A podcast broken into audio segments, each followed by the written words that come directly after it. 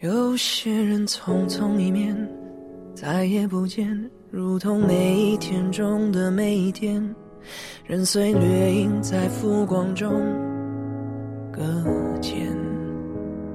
没有真，只有线，有些心事来了又去。我时常想，爱情是个什么样子呢？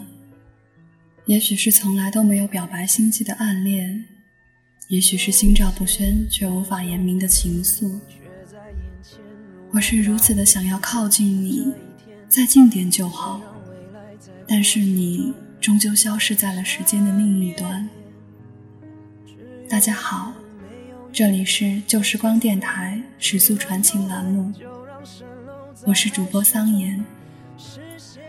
今天为大家分享的是关于求不得、爱别离的故事，半步相思，希望你们会喜欢。似曾相知，未曾相识，我为何只能是你梦中的人？我为何只能叫你把家？我真想拥住他。这种想法源于我十三岁那年，彼时他正试着那件从西域进贡的金丝雨衣，皇帝大手一挥，赐给了他最宠爱的小公主景瑶。本来不太讨喜的脸，在看到华美衣裳时，也流露出惊艳，又带着点燕世媚行的意味，问我：“好看吗？”我拿出最得体的笑容和语气，公主天人之姿。她有些不满于我的谦恭，却又对那件衣裳爱不释手。其实哪有那么好看，我还是最喜欢她的那件鹅黄春衫，因为只有在偌大的景阳宫里只剩下我们几个奴才时，她才会穿那件衣裳。我的眼里。也只有那袭鹅黄。寻吾，你说哪只更好看？他动听的声音将我从思绪中拉回来。铜镜前摆放着两只钗，一只华美，一只清丽。这要看公主是如何穿戴。他的眼里生出了无端的清冷，只是柔柔的一笑。指着那只华美的说道：“那就这只吧。”我垂手不动声色地往后退了半步。他已经二十岁了，近日刚与驸马，不，是前驸马和离，从今搬进了景阳宫，而我也已经从十三岁时偷偷打量他的小太监，变成了二十三岁的景阳宫总管。我好像很久都没有偷偷看过他了。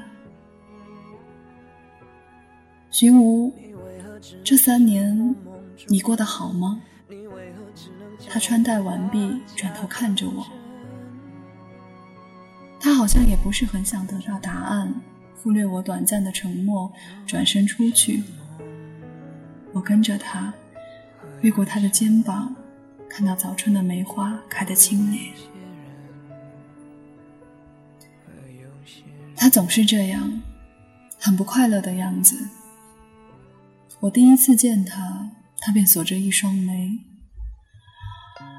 其实那时他才不过十岁。彼时我正站在执事房外的走廊上，冬夜的风有些凛冽，刮在脸上，却已经没有了痛楚，只觉得麻。我是新进的一批小太监中唯一没有被各宫管事看上去带回的人，大概是觉得我丢脸，教养公公将我扔在这里，算是惩罚。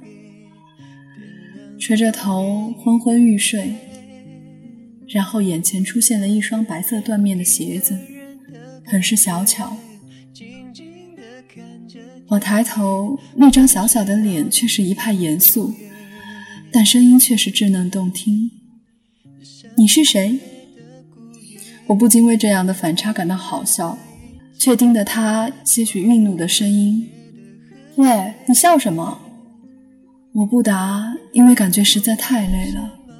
刚才那一笑，好像用光了我的气力。往前面栽倒的时候，感觉那个比我矮一个头的人尽力支撑着支撑着我。喂，你要不要这么重啊？后来在景阳宫明亮的光线中醒来，才知道她是皇帝最小的女儿景瑶。她还是一副严肃的模样，身旁有一位年龄有些大的宫女，递给我一套衣服。我听景瑶叫她杜景，眼里是少有的信赖。我成了景阳宫里为数不多的宫人之一。景瑶的脾气着实算不上好，没有温婉，却也没有身为金枝玉叶的故作娇矜或是刁蛮任性。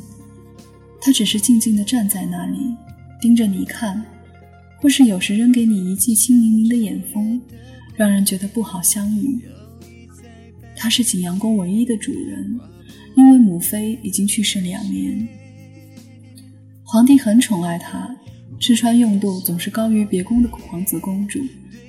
据说是因为他的母妃生前极得皇帝的倾慕，以至于他死后，皇帝面对这样一个不讨喜的孩子，仍然给得出宠溺。在我来之后，他总是喜欢带着我，也不说话，就与我保持着半步的距离。他很聪明，在上书房的学堂里沉默不言，却总能用娟秀的字体写出令太傅满意的文章。但他从不炫耀，只是静静地坐着，像一朵静谧开放的白莲，却又是那样耀眼。他爱去藏书阁，在些微潮湿的空气中抽出珍贵的书本，指着那些晦涩或华丽的词藻跟我解释。也会为我感兴趣的书目帮我借出来。我想起从前未入宫前，父皇总是会讲一些故事，有些出自《山海经》，有些出自《戏折子》。回想起那些或绮丽或悲伤的故事，我总能感受到前尘往事带给我的温暖。于是我开始在他身后讲述那些故事。他起先觉得惊异。睁大眼睛的样子，终于有了些同龄人的生动。后来流露出兴趣，也不说话，只是静静的听着。在长而曲折的宫墙内，只有脚步声和我的讲述声。他十四岁的时候，带着我去了画院。原本只是无聊时转转，我却在那幅惊蛰孤雁图前驻足不前。我想起父亲扶着我的手，手上的笔渐渐勾勒出流畅的线条，还有水墨的颜色。这么久以来，我对过往的思念逐渐被隐藏到心底。此时，这幅画打开心门，猝不及防。寻无，你哭了。他的声音在身旁响起。我才惊觉，脸颊已湿润。他就那样看着我，眼眸清亮，却又有一丝焦急。不过是睹物思人，公主请恕奴才失礼了。来人，把这幅画带到景阳宫。他向画院的人吩咐着。那之后，画院的一位老画师来到了景阳宫，而他只是站在一旁，对着我，语气有些生硬：“你就跟他学学吧。”可是眼里却是掩不住的不自然。那不是故作姿态的赏赐，而是想要为别人做些什么的小心思。我不禁笑了：“多谢公主。”父亲以前总说我很有绘画的天赋，只是进宫这几年荒废了太多，并没有学到多少。此时更是薄弱。景阳宫事务并不繁杂，我得以重拾画笔，摸到温凉的笔杆，心下竟是这几年从未有过的宁静。此时宫廷的画风以富贵严厉为主，而我却偏爱意蕴高远、颇有野趣的风格。幸而教我的师傅也算是不羁洒脱，经常带我去各处采景，而景瑶总是要跟着我。我看着他故作严肃，却有有些别扭的表情，好像跟着去是一件多么重要却又难为情的事情。有时候也会跟我学上几笔，却总是不成形状，于是挫败的坐在一旁托着腮，眉头紧锁。这让我想起我们第一次相见时的场景。我坐在假山旁，正对着前面的荷塘，风吹荷香，我微微叹息，不禁仰着头眯起眼睛，直到这风里带了点馨香。他的脸出现在上方，竟带了点温婉的笑意。怎么不画完就要休息呢？你竟敢偷懒！他的眼睛看向我纸上只画了一半的荷花，语带揶揄。实在是这满池的荷花迷人醉眼，奴才只好闭了眼。他没有立刻回我的话，只是缓缓地勾起了嘴角。那瞬间，我似乎是听到空气中有什么细微的东西在噼啪地响着，好像冰封很久的河流，在阳光的照射下悄悄的碎裂融化。我想，他在慢慢的长大。他渐渐不再那样清冷，至少在景阳宫，虽然还是不爱说话，却会偶尔给出柔柔的笑意。他甚至到长酒司学了酿酒的法子，清冽的酒香蔓延开来，随风飘了好远。他对我说过：“寻无，一定要想法子让自己过得圆满。”其实没有人做得到的，世上根本没有圆满这种东西，但他却想了许多办法使自己过得丰盛。没有多少人爱他，这是杜景离宫前对我说的话。他已年满二十五，可以出宫嫁人，而我也长到了十七岁，准备接替杜景成为这里的总管。但皇上不是很宠爱他吗？我不解地问着杜景。他轻轻摇头，带着悲悯的语调：“那不是爱，那是换了谁都可以施予的宠爱。”我想到，作为最小的公主，她得到的总是最多，引来许多无端的嫉妒，可眼里始终没有什么快乐。他曾养过一只猫，懒懒的，总是不搭理人。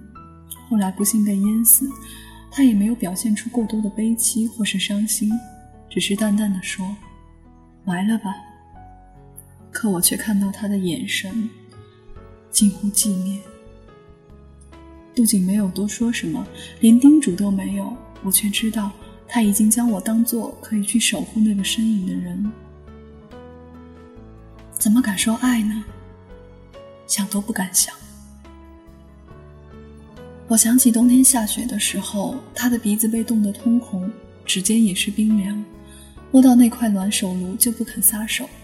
他问我：“寻无，你的名字是谁起的呢？”“是家父起的。”“那你又怎么会到宫里来呢？”“世道艰险，公主还是不要了解的好。”我低下头，与其说是谦恭。不如说是逃避那段痛苦的过去。他没有说话，待我终于忍不住微微抬眼看他时，他的眼睛清亮透明，说不出里面有什么，就那样看着我。我只好说：“奴才，奴才是不小心被人贩拐卖。”我以为我会从他的眼里看到类似于同情的情绪，他却轻声说道。反正我也只是一个人啊。他的眼眸在明明暗暗的烛光里明亮清晰，掀开了我心里那一块布满灰尘的厚重幕布。我的母妃说我出生在枫叶正红的时节，她叫我小枫。以后没人的时候，你也叫我小枫好不好？小枫，小枫。我在心里默默咀嚼着这两个字。好像终于和他的世界有了交集，却始终没有念出来。那时候，我甚至天真的以为我会一直陪着他，直到李衍的出现。景瑶及笄那年，皇帝举办了一场盛大的仪式，皇亲贵胄、朝堂大员站在大殿里。那天，她穿了一件藕荷色的宫装，淡淡的透出些妩媚，美好到不可方物。只是美则美矣，我站在一旁，手里托着放着拆罐的盘子，从近处看，她的眼里也没有什么高兴的。也许在他看来，这不过是一场没有什么意义的仪式，可却意味着他可以出嫁了。他前面的几个姐姐都已寻得驸马，皇帝问他想要什么样的夫君，原本是带了点打趣的意味，怎料他神色严肃的回答：“前几个皇姐已然出嫁，父皇生前无人尽孝，儿臣暂时没有出嫁的打算。”他本来就聪慧无比，又读了许多圣贤书，明白孝道是最受人看重的。皇帝的感动并未阻挡住为他寻驸马的脚步，李衍就是在这个时候入了天子的眼。他是开国大将李如风的后代，成了风气印子的恩泽。十七岁时袭了爵位，成了从三品都指挥佥事。偏生年少有为，从不恃宠而骄。我见过他一次，他拥有一双充满活力的明亮眼睛，眉目之间尽是英气。我记起景瑶站在景阳宫的高处，问我：“荀无，你说我若是寻了一个驸马，他会怎样待我呢？”他的疑问近乎呢喃，我默不作声。没有多少人爱他，杜景的话又回响在耳边。那么，公主。你要的是什么呢？在公主看来，是要寻怎样一个驸马呢？她没有立刻回答我，只是淡淡的看着我。你说，驸马会不会给我讲故事？会不会画好看的丹青？会不会陪我看那些枯燥的古书？他的眼神仿佛看到了人的心底，让人无端慌乱。那一刻，我竟想逃走。可惜，驸马就是驸马。空气中就只剩下他幽微的叹息。皇帝似乎是很喜欢这个在朝中崭露头角的年轻人，召他进宫的次数渐渐多了起来。有时候景阳会遇上他，两人平淡的见过礼，似乎并未因宫里宫外的流言蜚语而有什么变化。有人说。小公主怕是要嫁给这位年轻的将军了，连我都开始偷偷打量她，却不见任何红鸾心动的少女情怀。她反而问我：“荀无，怎么最近不见你作画？”我几乎画完了景阳宫的所有景致，况且她及笄之后，我的事物也多了起来。教养嬷嬷经常来教习她礼仪，大多数时候，她微垂的眼角证明她很不乐意。最近奴才不得空。他有些挫败的坐下来，斜着眼问我：“你说，要是我真嫁给你演呢？”公主天人之姿，李将军亦是人中龙凤，必是一对璧人。半晌，听他一声轻叹：“原来，你们都是这样的，你这个胆小鬼。”那一瞬，我感觉心里空了一下。对于长久以来在我面前露出的近似温和的笑容，此时又无情的收回。我感觉有什么东西破裂开来，散发出了苦味。我想起，我已经有好久没有给他讲过那些美丽的故事。他其实还不懂，等他遇上那个人时，也许他对这里的一切都不会有什么深沉的印象，而我。也会渐渐的从他的生命里消失。